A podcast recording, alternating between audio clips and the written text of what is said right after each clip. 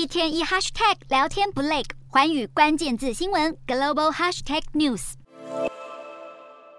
在法国走一趟超市采买生活杂货，许多退休族得捏紧荷包，样样精打细算，就连超市收银员也很有感。欧洲物价高涨，最脆弱的族群受影响最大。在西班牙马德里，食物银行也涌现人潮，而且需求的申请越来越多。然而，在通膨之下，捐助和能够发放的物资都变少了。欧洲人持续勒紧裤带度小月。不过，最新的数据显示，欧元区采购经理人指数 PMI 综合项目从十月的四十七点三升高到十一月的四十七点八。此外，制造业项目也由十月的四十六点四上升到十一月的四十七点三。尽管是连续第五个月低于五十的荣枯线，但是双双打败预期，被解读为尽管欧洲的景气仍然在萎缩，但是衰退的程度正在减轻。而无独有偶，德国作为欧元区的经济火车头，十一月的综合 PMI 也由四十五点一攀升到四十六点四，反映经济走下坡的步调正在变慢。有分析指出，制造业景气受到能源价格飙涨和供应链的乱象打击最深，而先前欧元去物价压力山大，逼迫欧洲央行不得不进一步收紧政策。然而，现在物价出现了降温迹象，看好有助于欧洲民众挺过生活开销暴增的危机，也能够减轻欧洲央行进一步猛力收紧政策的压力。